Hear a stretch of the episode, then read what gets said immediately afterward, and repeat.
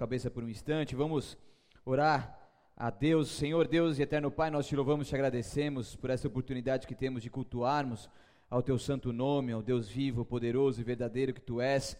Meu Deus, obrigado porque o Senhor nos escolheu, o Senhor abençoou as nossas vidas e o Senhor preparou essa noite para estarmos aqui reunidos no teu santo nome. Nós sabemos que nesse altar, Senhor, essa palavra que é pregada, ela não é uma palavra em vão, Senhor, ela não é uma palavra de persuasão humana, mas ela é a palavra viva que vem do Senhor, a palavra viva e eficaz Senhor, que cumpre os teus propósitos, portanto, que nada nem ninguém impeça, Senhor, o teu mover, o teu agir, Senhor. Nada nem ninguém, Senhor, impeça essa palavra de penetrar nos mais profundos corações, produzindo os frutos necessários.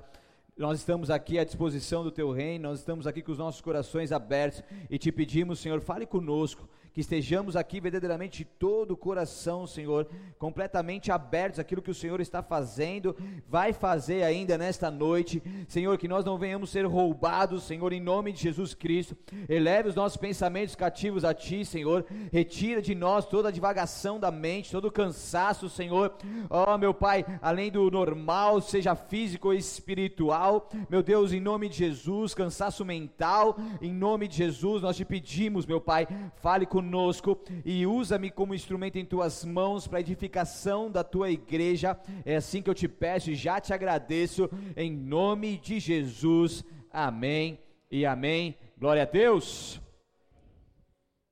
Você pode abrir a sua palavra comigo lá em Levíticos capítulo 5. Você que está no plano da leitura, espero que vocês todos estejam.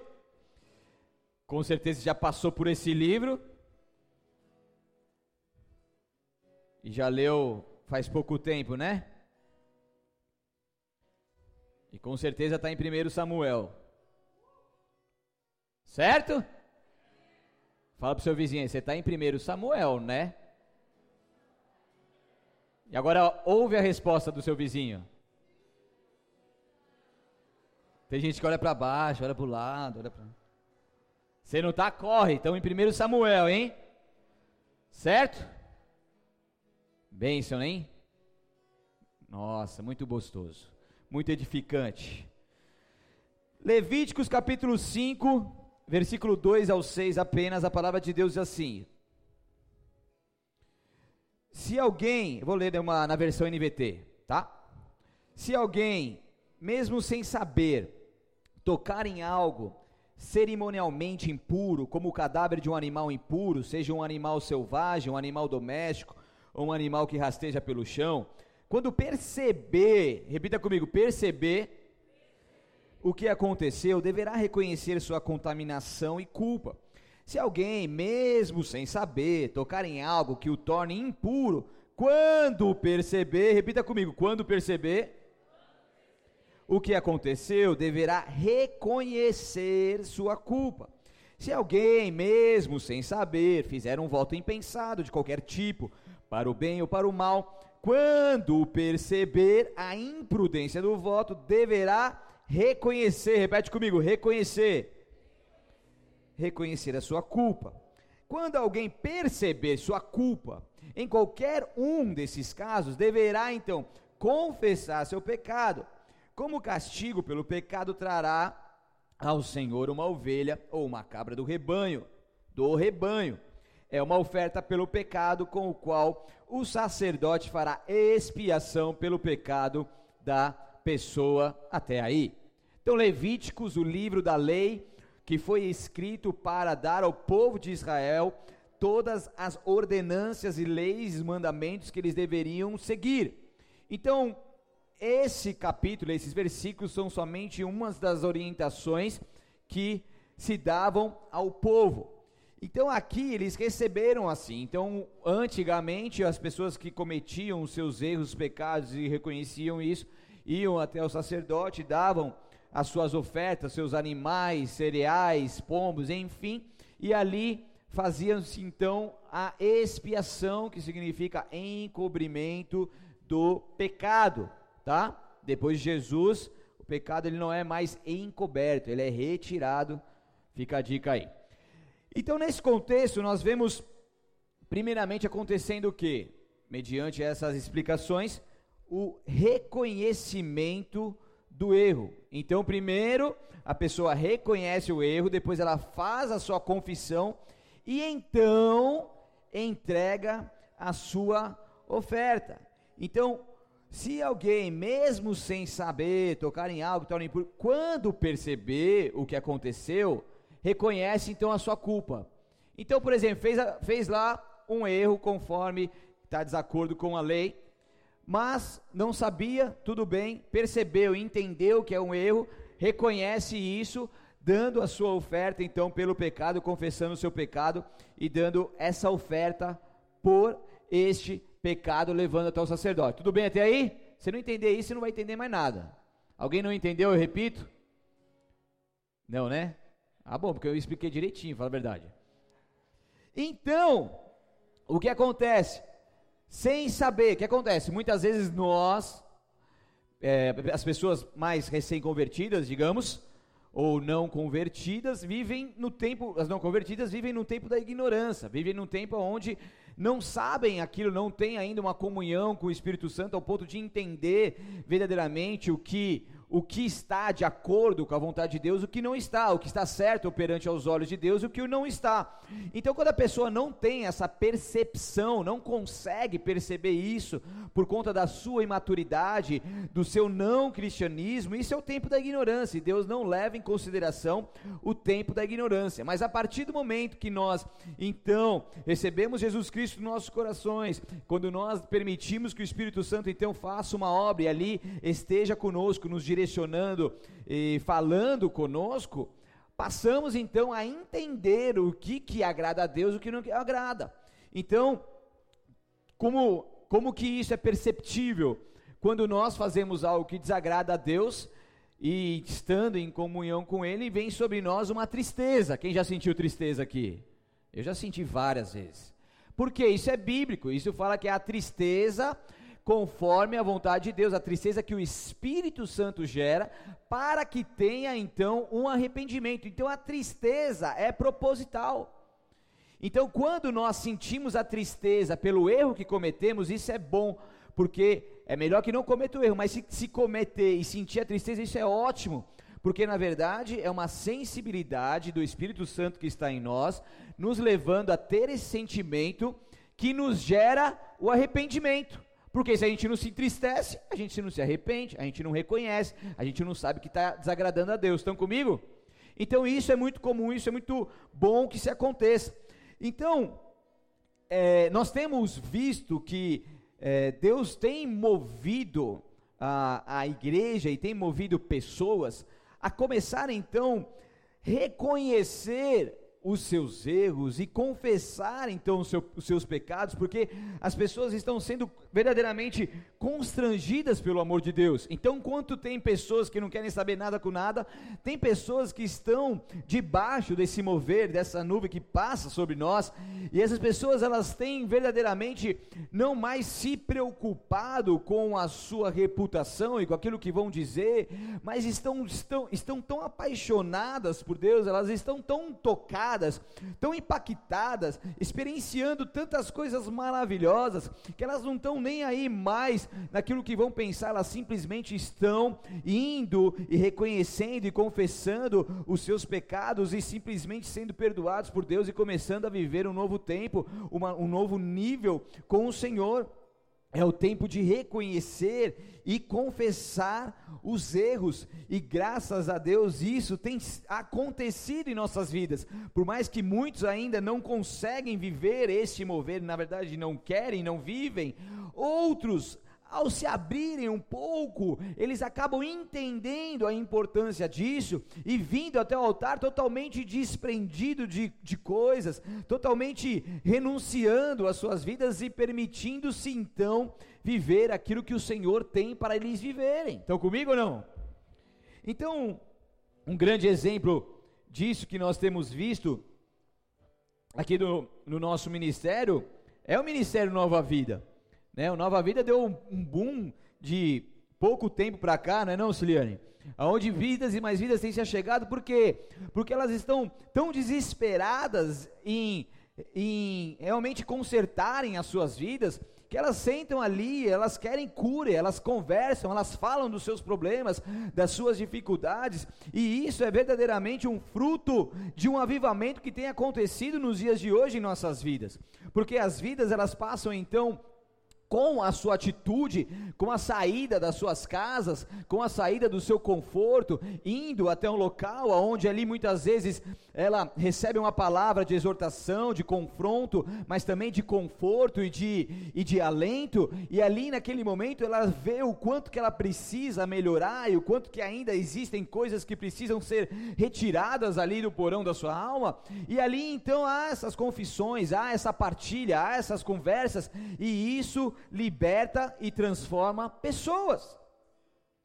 Aonde as pessoas são ativadas, onde as pessoas que muitas vezes que muitas vezes estavam morrendo, definhando emocionalmente, definhando na sua alma, no seu corpo, vivendo uma vida completamente ao contrário e distante daquilo que o Senhor tem para essas vidas, mas de repente elas começam então a buscar uma ajuda. Porque muitas pessoas, elas nos procuram para que nós possamos dar o, o pó de piripimpim. Já ouviu pó de piripimpim? A gente vem cá, vem cá, pum, pronto, acabou. Uma vez me procurou uma pessoa desesperada, está acontecendo isso, isso, isso, isso. Então você precisa ir no NV. Você precisa fazer isso, você precisa de ferramentas, e muitas das coisas vão acontecer da noite para o dia, há um progresso, há um processo, há uma submissão nesse processo, tem que, tem que passar. Mas muitas pessoas, elas querem viver algo maravilhoso, a transformação, a libertação, a liberdade, mas não querem se submeter ao processo. Daí não tem como, não tem mágica, ok? Não existem mágicas. Então, é necessário a atitude que nos leva a buscarmos essas ajudas e abrirmos os nossos corações para então sermos transformados e libertos por Deus. Então, as ofertas ao serem entregues, elas precisavam de atitude para serem feitas, e ao mesmo e a, e a mesma coisa deve, deve, deve, ser conosco. É, as pessoas elas tinham que ter uma atitude. Sabe por que, que Jesus um dia pegou um chicote e saiu arrebentando tudo no templo? Você sabe? Quem conhece essa história? Vocês conhecem, né? Querem saber ou não? Eu já contei aqui já. Quem já sabe? Vocês não lembram? Quem lembra? Pode levantar a mão, a gente está aqui, está tá entre irmãos, não tem vergonha. Você lembra, Pedro? Então vem contar. Brincadeira, você lembra mesmo? Você sabe por que, que Jesus saiu dando chicotada? Então vem contar. Quero ver, hein, meu? Eu te ajudo, vai. Cadê sua mãe? Não está aí? É, Jesus, ele saiu... Olha para eles aí. É. Jesus ele saiu chicoteando todo mundo, chicoteando lá porque é, a, é, o templo era a casa do pai dele. Aí ele ficou enfurecido porque estavam fazendo oferendas e ele não gostava não gostava daquilo. Aí estavam fazendo um monte de vendas no, no portal do templo. Aí ele ficou mal enfurecido porque ele não queria que aquelas vendas estavam estar, estavam no, no um templo dele, porque ali era um, um, local de adoração, um local santo, um local onde era a casa de Deus, entendeu? Isso aí. Isso Trocando dinheiro também, cambista. Muito bom, Pedro. Muito obrigado, viu? Vou acrescentar as informações do Pedro. Já entendeu até aí? Vou te acrescentar algo que você vai entender mais ainda. Não se podia vender animais no templo, porque os animais eles eram, eles deveriam ser carregados desde a sua casa, carregando, passando por toda a cidade e levando até o templo. Sabe o que acontecia? Todos olhavam e falavam: esse cara pecou e está indo para o templo. Quando eles passaram a vender os animais no templo, o cara pecou, vai na surdina, vai lá, ô, oh, me vê um cabrito aí e tal, vou sacrificar. Ele já pega aqui, já sacrifica ali sai fora, ninguém viu. Então qual era a intenção deles? Vender tudo lá, fazer o movimento financeiro e as pessoas que compraram estavam com esse interesse de não ter mais que ficar atravessando a cidade com o seu sacrifício e mostrar para todo mundo que eles estavam errando. Entenderam? E o que acontece? Por isso que tem que haver atitude. Porque quando se reconhece o erro e se leva a oferta, essa oferta tem que ser entregue no altar e muitas vezes a gente tem que levar essa oferta mediante passar na frente de todo mundo, mas preocupado em, em muito mais que essa oferta seja uma oferta que vá, que seja colocada no altar de Deus e suba como incenso agradável às narinas do Pai. Porque se a gente estiver preocupado com isso, a gente não vai olhar mais para nada. É como se a gente colocasse um cabeço aqui, a gente não está se importando mais para nada, a gente só olha para o alvo, só olha para frente.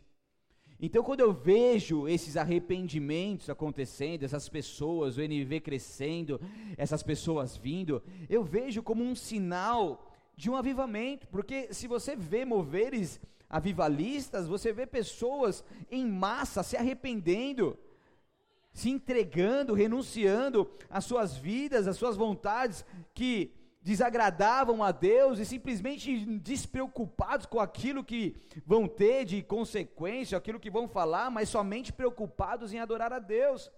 E isso é gerado pela comunhão da igreja, segundo Crônica 7,14, não precisa abrir, que você sabe de cor, certo?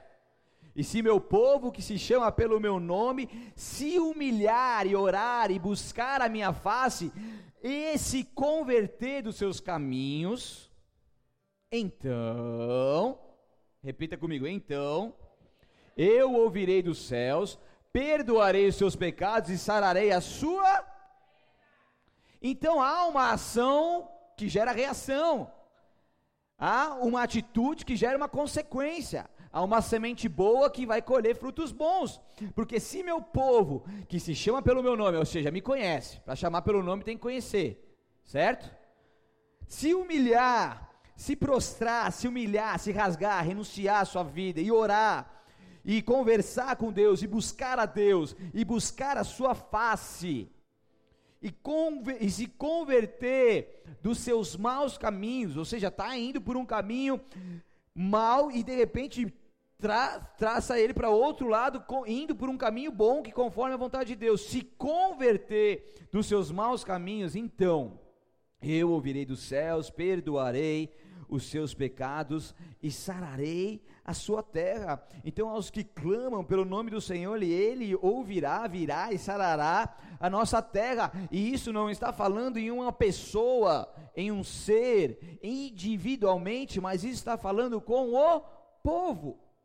É quando a gente entende, quando o corpo de Cristo entende, quando a igreja de Cristo entende, e todos nós unidos no mesmo propósito, começamos então a termos moveres de oração, de busca contínua, de humilhação, de buscar a face do Senhor, de arrependimento verdadeiro, de arrependimento em massa. Isso gera algo novo, poderoso de Deus. Isso gera e é fruto e gera avivamento, vida.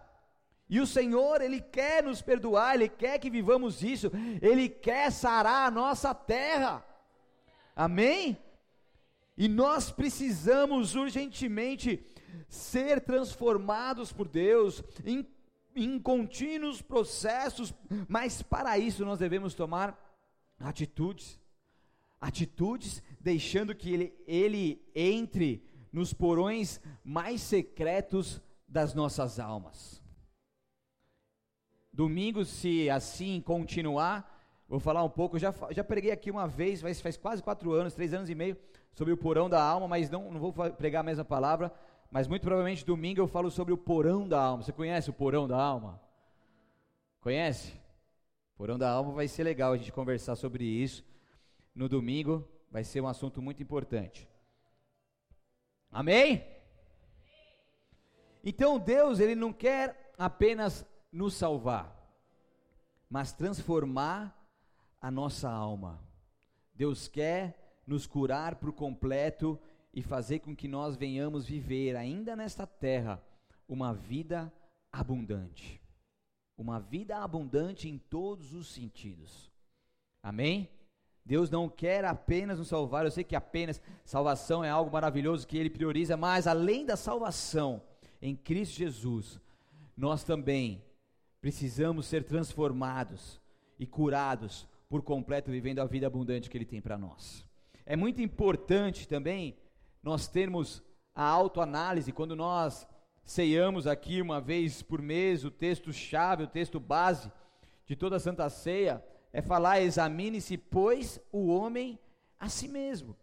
Então a autoanálise ela é algo que nós, com certeza, devemos viver.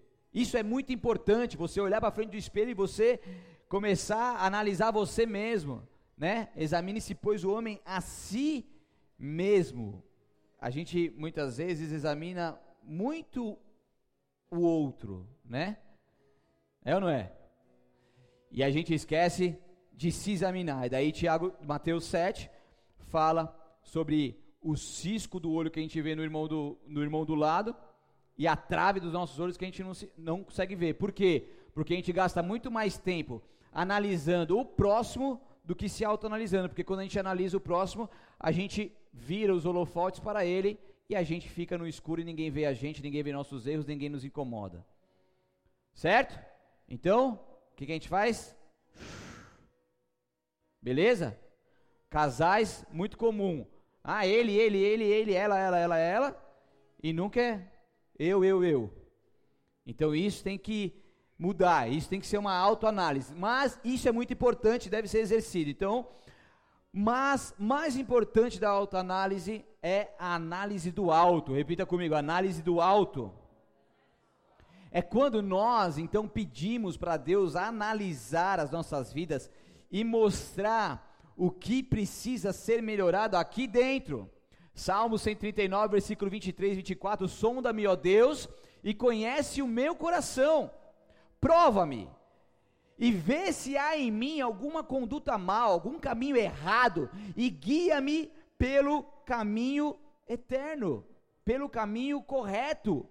Então aqui o salmista está falando que, Senhor, sonda-me, que haja um raio-x, um, uma ressonância magnética, um negócio poderoso aí, Senhor, que o Senhor possa me ver de pé, do pé à cabeça, por fora, por dentro, sonda-me por completo, porque o Senhor conhece meu coração, o Senhor sabe o que tem aqui, e prova-me. E conhece os meus pensamentos. E daí você vê, Deus, por favor, se há em mim algum caminho que está desacordo com a sua vontade, algum caminho mal que eu preciso me converter, como segundo Crônica 7,14 nos diz. E daí o Senhor, sabe que pode me ajudar, Senhor? Quando o Senhor vê que eu estou no caminho mal, guia-me, ou seja, me orienta, seja o meu pastor e me direcione pelo caminho eterno. Então aqui mostra que a pessoa está completamente com vontade de fazer aquilo que agrada a Deus, exclusivamente a Deus, ou seja, ela não está preocupada mais naquilo que, que vai agradar o seu coração, mas ela está preocupada em falar: Deus, eu preciso fazer a Sua vontade. Então eu preciso que o Senhor me sonde, eu preciso de uma análise do alto, porque agora o próprio Deus não é mais uma autoanálise onde nós enxergamos aquilo que está dentro de nós, que também é bom, mas é agora uma análise do alto, ou seja, Deus, ele começa a enxergar coisas em nós que nós não temos a capacidade de enxergar. Deu para entender? Porque a gente acaba, além do, do vício de fazer uma autoanálise, porque muitas vezes a gente vicia na autoanálise, e a gente não consegue entender o que precisa ser melhorado ainda. A gente fica muitas vezes naquele ciclo. Mas quando Deus ele passa a analisar e falar, filhão, isso aqui se passou desapercebido por você. Quantas coisas já não passaram desapercebido por você e por mim?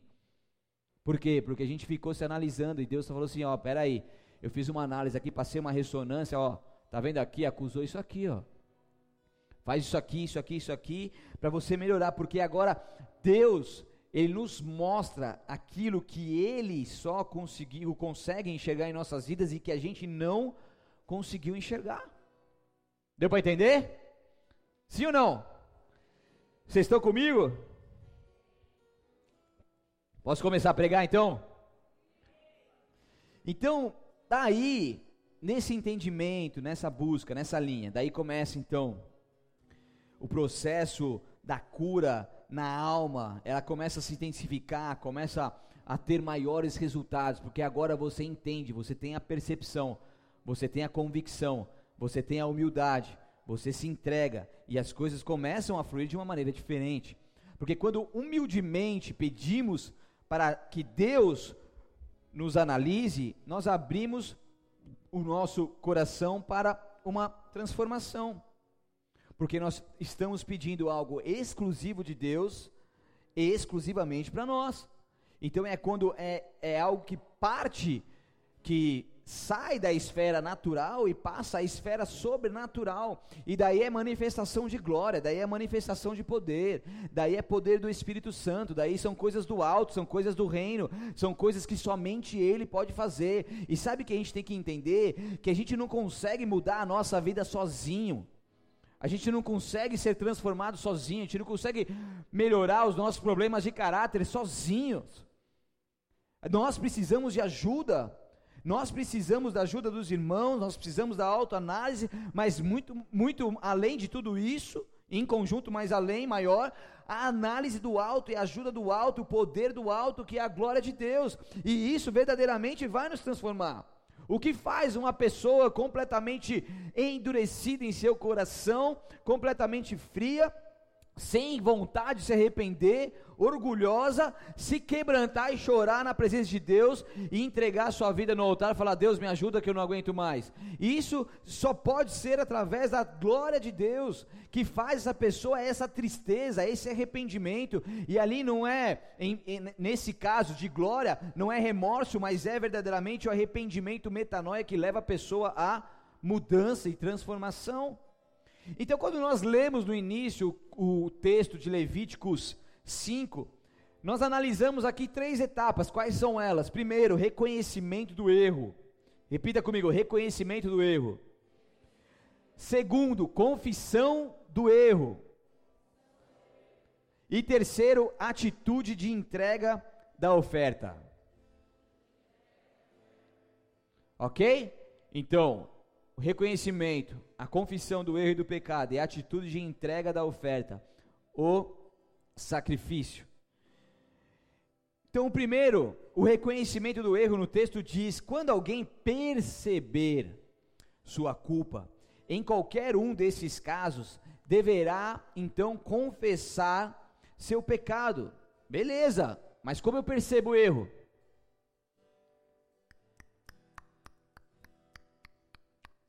O que, que é certo, o que, que é errado? Quando nós temos o Espírito Santo de Deus, ele sim nos direciona sobre aquilo que é certo e que é errado. Então, antes de você fizer alguma coisa, tomar uma atitude, Deus, o Senhor está comigo nisso? Essa é a sua vontade? Porque eu não quero desagradar o teu santo nome. Eu quero viver no centro da tua vontade. Me ajuda a não errar. Fala comigo, Deus. E Deus fala. Uma oração simples como essa, Deus fala conosco e daí Ele coloca a paz nos nossos corações, se é algo que nós devemos fazer, e Ele tira a paz dos nossos corações, se é algo que a gente não deve fazer, é ou não é? E assim com o tempo você, vai, vai, você passa a ficar muito mais maduro e sensível quanto a isso. Às vezes eu vou tomar uma atitude, eu, falo, eu só fico pensando assim, tal, tal, tal. Às vezes eu seguro tem, tem atitudes minhas que, que duram uns 30 segundos para responder, porque Deus já fala na hora ali, pá, é isso. Deus dá o discernimento na hora. Então isso é muito importante, através do Espírito Santo de Deus, nós sabemos então e perceber o que, que é o erro e o que, que não é. Tudo bem? Abra comigo lá em Salmos número 19. Salmos 19, versículo 12.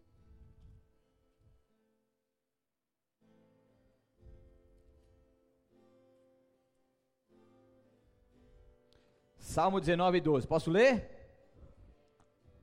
Não? Te dá mais 5 segundos, vai.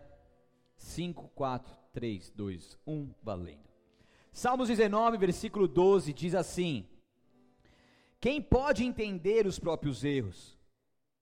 Expurgar-me tu dos que me são ocultos, também da soberba, guarda o teu servo, para que se não assenhore, assenhorei de mim.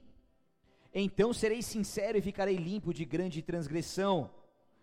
14. Sejam agradáveis as palavras da minha boca e a meditação do meu coração perante a tua face, Senhor, rocha minha e libertador meu.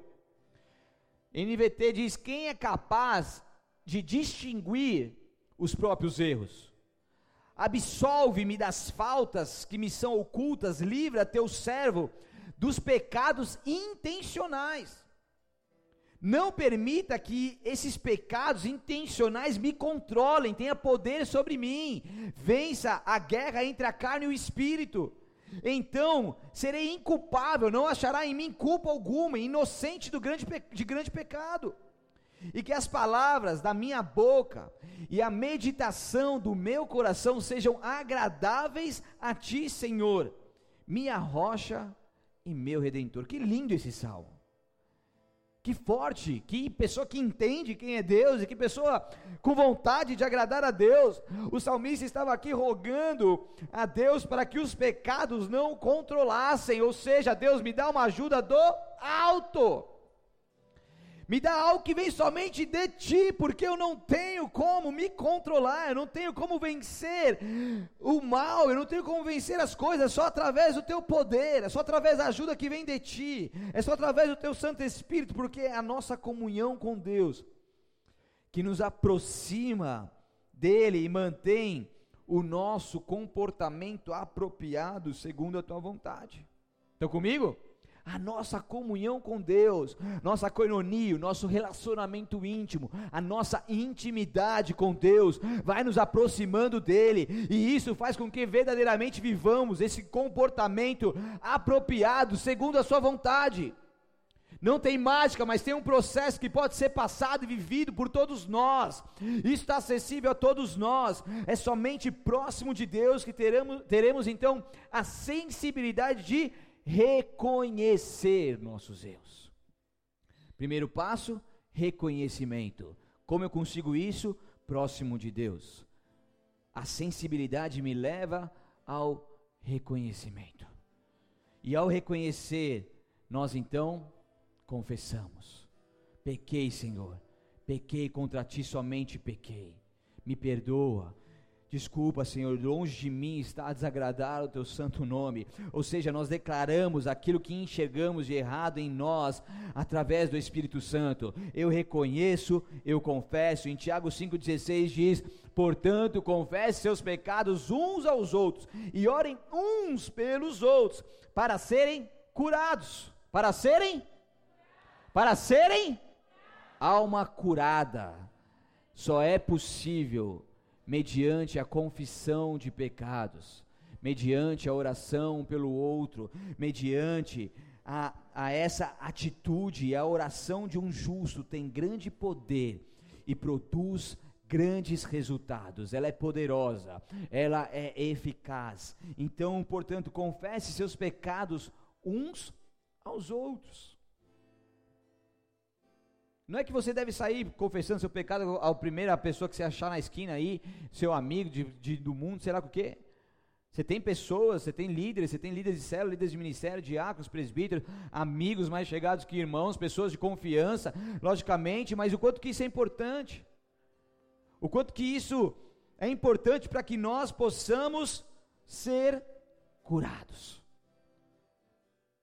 É quando nada mais nos importa não ser agradar a Deus, porque confessar é consequente do reconhecimento. Primeiro eu reconheço, depois eu confesso. Isso às vezes parece um negócio meio quadrado, meio tenso, meio difícil, meio amarrado, mas quando nós permitimos fluir nessa presença de Deus, isso se torna tão normal. Porque é algo que a gente não vai ficar guardando, a gente não acumula as coisas que nós devemos confessar. A gente simplesmente fala, eu troco muita ideia com a minha esposa, a gente conversa muito, confesso meus pecados com ela, confessa os pecados dela comigo. Tenho diversos amigos pastores, muitos amigos que almoço junto, converso, pastores regionais, e a gente está sempre em comunhão, em conversa, trocando uma ideia, confessando os nossos pecados e ali se abrindo um para o outro. E o quanto que isso é bom, é mas é natural ao mesmo tempo, porque ninguém está aqui para julgar ninguém, a gente está aqui para confessar os nossos pecados um para os outros e orar um pelos outros e assim, em meio a esse movimento, a cura. E nós somos curados, uma vida leve, uma vida tranquila. Eu engordei um pouquinho, mas ainda estou leve. Até o Valdo é leve. Você não consegue viver uma vida leve? Mesmo pesando 92 quilos? Brincadeira. Quantos quilos você está, Valdo? Você nem pesa mais. Você está traumatizado com a, com a balança? Traz uma balança aí. Quem tem uma balança aí? Vamos pesar o Valdo agora. Vamos te curar agora, Valdo. A última vez que você pesou, você lembra não? Fiquei curioso agora. Brincadeira. Mas o Valdo tá bem, pô. Pelo menos faz esporte, fica correndo para lá e para cá, né? Toda vez que eu vejo ele lá no prédio, tá suado, né? Já comprar aqui. Não, não pode não. Tem que ser na, na pedalada mesmo. Até me perdi. Você fica me desconcentrando, Valdo. É, fica leve. Isso aí. Vocês estão entendendo não? Essa leveza que Deus quer que nós vivamos, essa liberdade que foi pregada aqui domingo. O problema é que muitas pessoas, elas fogem tanto da autoanálise quanto da análise do alto. É ou não é? Ah, tem que fazer o exame, se pois o homem, ah, tá bom. E aí, quando é que essa ceia vai acabar? Porque as pessoas, na verdade, que fogem disso, é porque elas não querem mudar. Não é porque elas precisam reconhecer os seus erros, na verdade elas já reconheceram.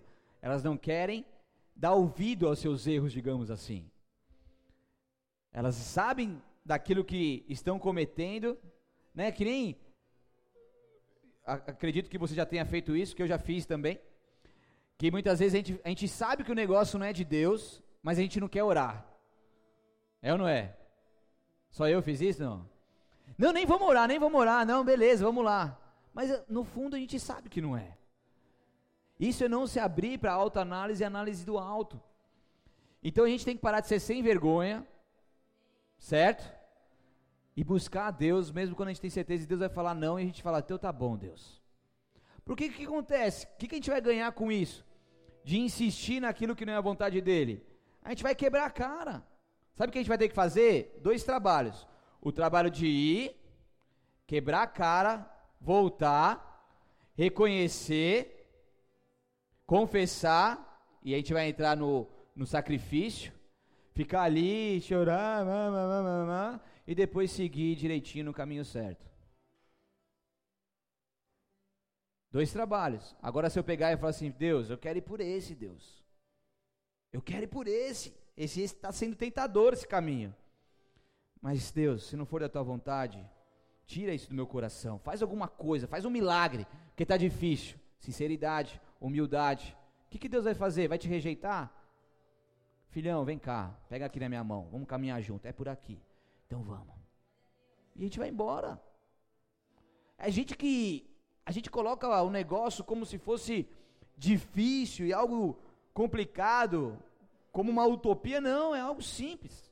O evangelho é simples, Jesus é simples, as coisas são simples. A gente que complica. Em Provérbios 28, 13 diz: Quem oculta seus pecados não prospera, não tem abundância nas áreas de sua vida. Olha que forte.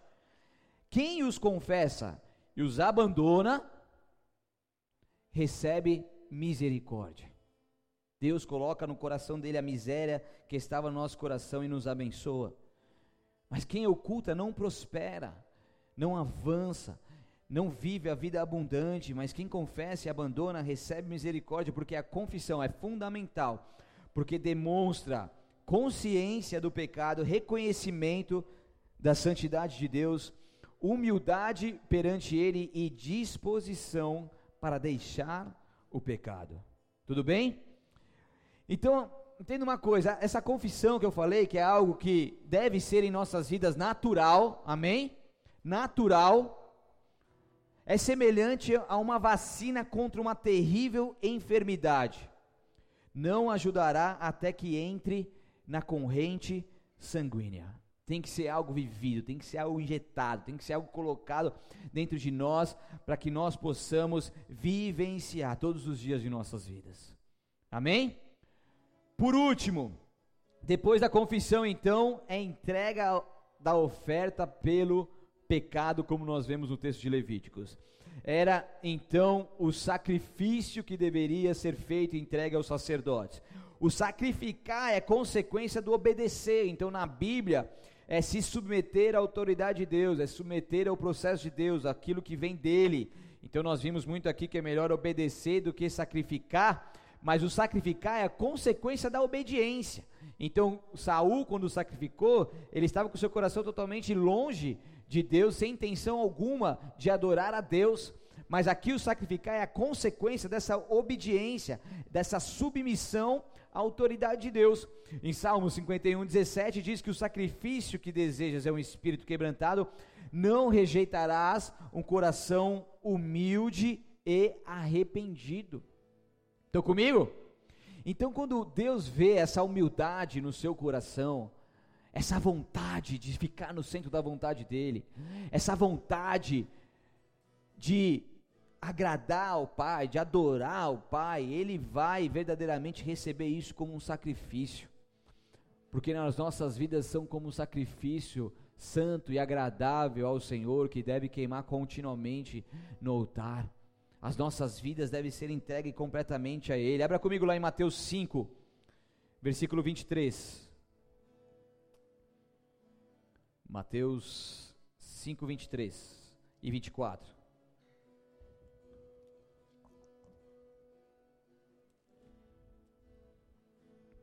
Sério mesmo que você não se pesa mais? Sério? Faz quanto tempo? Fala, pode falar, a gente está entre irmãos, confessando os pecados uns aos outros. Quantos meses? Dois, três? Mais? Cinco, seis? Ano passado? Te levar na farmácia.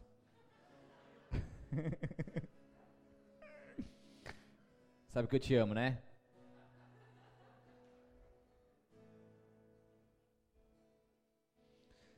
Está comigo aberto aí? Mateus 5, 23, 24. Portanto, se você estiver apresentando uma oferta no altar do templo e se lembrar que alguém tem algo contra você, deixe sua oferta ali no altar, vá, reconcilie-se com a pessoa e então volte e apresente sua oferta. O que está dizendo nesse texto? Aquilo que eu falei agora, que antes da oferta existe e deve existir o reconhecimento e o acerto o reconhecimento e o acerto vem antes da entrega da oferta. Todo o sistema de sacrifício do Antigo Testamento, ele não poderia ajudar o pecador a menos que a oferta fosse trazida com atitude de arrependimento, que não era na época de, de Jesus, no Novo Testamento, do templo, conforme eu expliquei. E isso deveria ser feito com disposição para confessar o pecado, não é simplesmente, ah, toma uma oferta aqui porque isso está na lei. Não, ali é atitude de arrependimento e disposição em confessar o pecado, ir até o sacerdote, ter uma atitude, fazer a sua parte. Então, antes da oferta, existe antes o reconhecimento e o acerto. E o sacrifício era um ritual que demonstrava a comunhão entre o homem e Deus. Mas se o coração da pessoa não estivesse verdadeiramente arrependido, aquele ritual, aquele sacrifício era então uma cerimônia vazia, que não cumpria então o seu propósito, porque sacrifício deve ser oferecido com atitude de amor e obediência, com humildade que nos leva a verdadeiramente fazer isso. Porque se nós apenas virmos a igreja, apenas trabalharmos em algum ministério, fazermos doações, mas sem obediência, sem o reconhecimento, sem a confissão, sem amor, isso vai nos fazer pessoas religiosas, com atos religiosos, mas não com cumprimento da essência de vivência com o nosso Deus, com Jesus Cristo em nossos corações. Deu para entender? Então é isso que faz a diferença. Antes de eu entregar uma oferta, antes de eu fazer algo, antes de eu, de eu trabalhar em algum ministério, eu preciso reconhecer, confessar e viver uma vida com Deus, de comunhão com Ele. Algo que verdadeiramente me importe. Como diz em Levítico 5: se alguém, mesmo sem saber, fizer algo impensado, quando perceber a imprudência, deverá reconhecer a sua culpa. Isso é uma verdadeira adoração, igreja. Isso é uma adoração que sobe como incenso agradável ao Pai. É essa adoração que Deus quer receber da gente. Por isso que é adoração em espírito e em verdade. Porque é algo que nós não venhamos esconder nada de ninguém, mas é uma verdade de uma, de uma alma curada, de uma alma transformada, de uma pessoa que verdadeiramente vive com o espírito humano, conectado com o espírito de Deus e vive em si essa comunhão fluindo na vontade dele, apenas dele. E isso nos faz vivermos uma vida de adoração, e Deus ele está nos conduzindo a essa percepção dos erros, a essa sensibilidade de entender e enxergar coisas que antes não enxergávamos. É tempo de nós verdadeiramente vermos e começarmos a parar de olhar para o nosso irmão e analisarmos os nossos irmãos e começar a olhar para dentro de nós e Deus nos mostra os nossos erros e mostra aquilo que o desagrada, porque eu quero ser uma pessoa melhor porque não há como crescer mais, não há como ser um ramo frutífero, não há como abençoar outras vidas se não passar pelas podas, e as podas acontecem nesses momentos de reconhecimento de erro, onde Deus nos mostra as coisas. Várias vezes eu faço essas orações, ela é meio perigosa, mas ela é boa, porque Deus começa a mostrar umas coisas e a poda dói, mas ela é boa. E eu gosto de apanhar de Deus. Deus às vezes me pega, dá umas varadas. Fala, filhão, vem cá. Tomei uma esses dias aí que eu sumi dez dias, ninguém me viu. né? E Deus me deu várias varadas. Que delícia. Se apanha com um sorriso no rosto. Quem gosta de apanhar de Deus aqui para ficar uma pessoa melhor? Quem não gosta vai gostar em nome de Jesus. Você vai gostar em nome de Jesus. É sério. É bom apanhar de Deus, porque Deus ele é um pai de amor, então ele bate, mas ele bate e fala: "Filhão, eu não queria te bater, mas vocês estão entendendo, né? Mas você vai, melhorar, você vai entender, você vai me agradecer por isso." Amém, igreja. É reconhecer, eliminar das nossas vidas tudo aquilo que desagrada ao Pai, porque é tempo de nós abrirmos os nossos corações e orarmos, Senhor, vê se há em mim algum caminho mau e me guia pelo caminho eterno. Vê se há em mim, Deus. Pode, pode mostrar, vai. Estou meio com medo, mas pode mostrar. Pois que o pastor pregou, fiquei incentivado, eu quero, eu quero. E você vai ver as maiores experiências que você vai ter na sua vida. Depois que você entender uma mensagem como essa, e as mensagens estão sendo pregadas como essa da série de cura na alma, e se você tomar as atitudes que estão sendo pregadas aqui, você vai viver uma vida que você nunca antes viveu, uma transformação que você nunca antes imaginou, uma leveza de espírito que você nunca antes teve, uma paz que nunca chegou no seu coração, e uma vida abundante e próspera que nunca chegou no seu pensamento. Ouça isso que eu estou te dizendo da parte de Deus e receba aí no seu espírito e tenha dele a força necessária que te impulsione e te leva além a viver as coisas incríveis que o Pai tem reservado para você em nome de Jesus. Glória a Deus.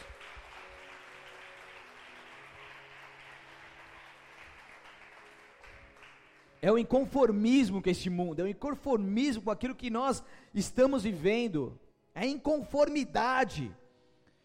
E além dessa autoanálise que nós, nós possamos chegar a um nível de maturidade aonde permitimos verdadeiramente que o Senhor faça uma análise do alto em nós e fale conosco.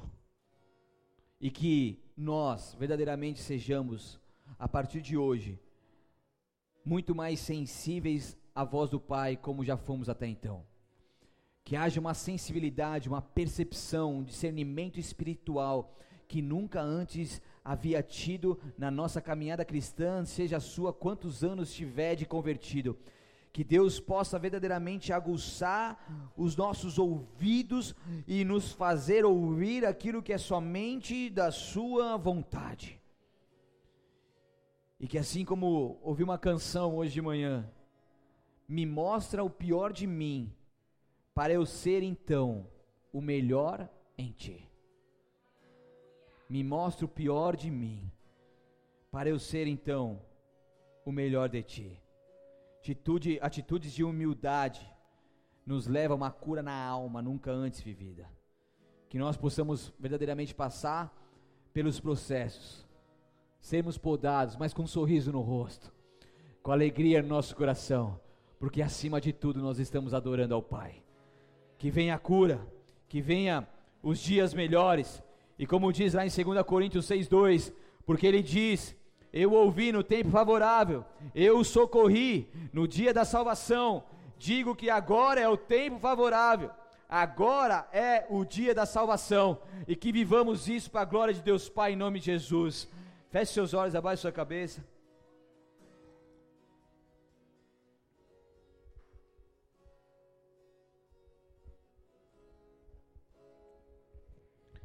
Obrigado, Senhor, porque Tu és um Deus vivo, poderoso e maravilhoso, que fala conosco, que fala com os Teus filhos, que tem o prazer de compartilhar, Senhor, a revelação e parte daquilo que está aí contigo, Senhor, para todos nós, e isso vem para nós como, como algo novo, como um bálsamo, Senhor, como uma palavra que venha verdadeiramente nos edificar. E obrigado por isso, Senhor, que em nome de Jesus Cristo, Senhor, continue falando aos nossos corações e nos direcionando. Eu quero orar por você que chegou aqui nesta noite e nunca teve a oportunidade de reconhecer Jesus Cristo como seu Senhor e Salvador, ou já teve essa oportunidade, mas sabe o quanto que Jesus está fora ali do centro da sua vida. Ele não está mais reinando no teu coração. E esse é uma, um momento especial que Deus reserva do culto para que você possa, com atitude, com atitude de uma pessoa que já reconheceu, que já confessou, confessou e que levanta a sua mão bem alto e com uma atitude fala: Deus, eu quero o Senhor. Se você é essa pessoa, levante uma das suas mãos bem alto, como sinal que você faz a Deus e fala: Eu quero Jesus Cristo. Eu quero que o Senhor reine minha vida, eu quero que o Senhor mude a minha história, eu quero viver contigo, eu quero viver contigo, eu quero viver uma vida abundante que o Senhor tem prometido a todos aqueles que creem em Ti e vivem contigo. Eu quero isso.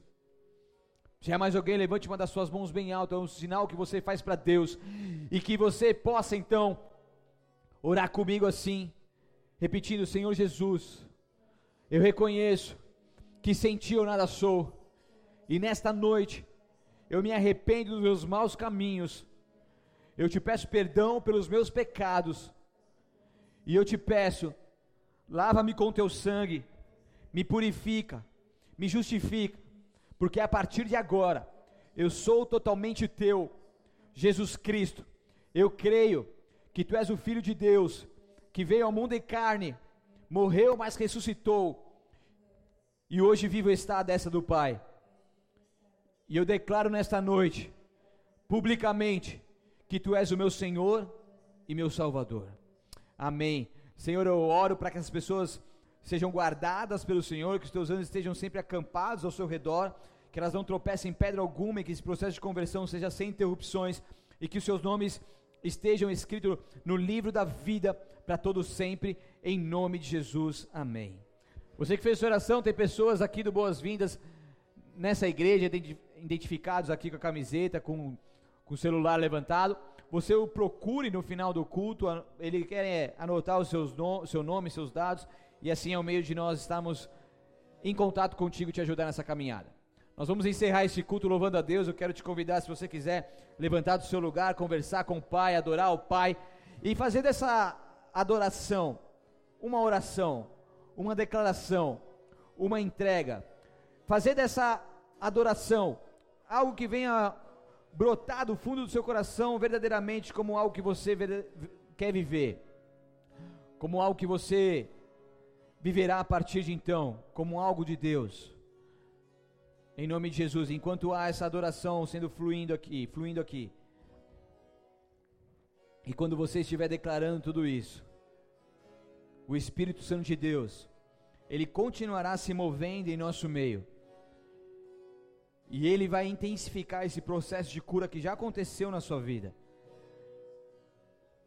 E esse mover de quebrantamento, de arrependimento, de reconhecimento, de confissão, de sacrifício, ele se intensificará em você de uma forma sobrenatural. E Deus está curando pessoas, Deus está libertando pessoas. E isso vem do Espírito Santo de Deus, isso não é meu, isso é de Deus, é exclusivo dele.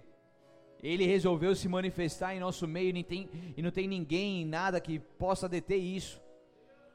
Então curta isso, se permita viver isso, se abra a isso, se entregue completamente a Ele e adore em nome de Jesus.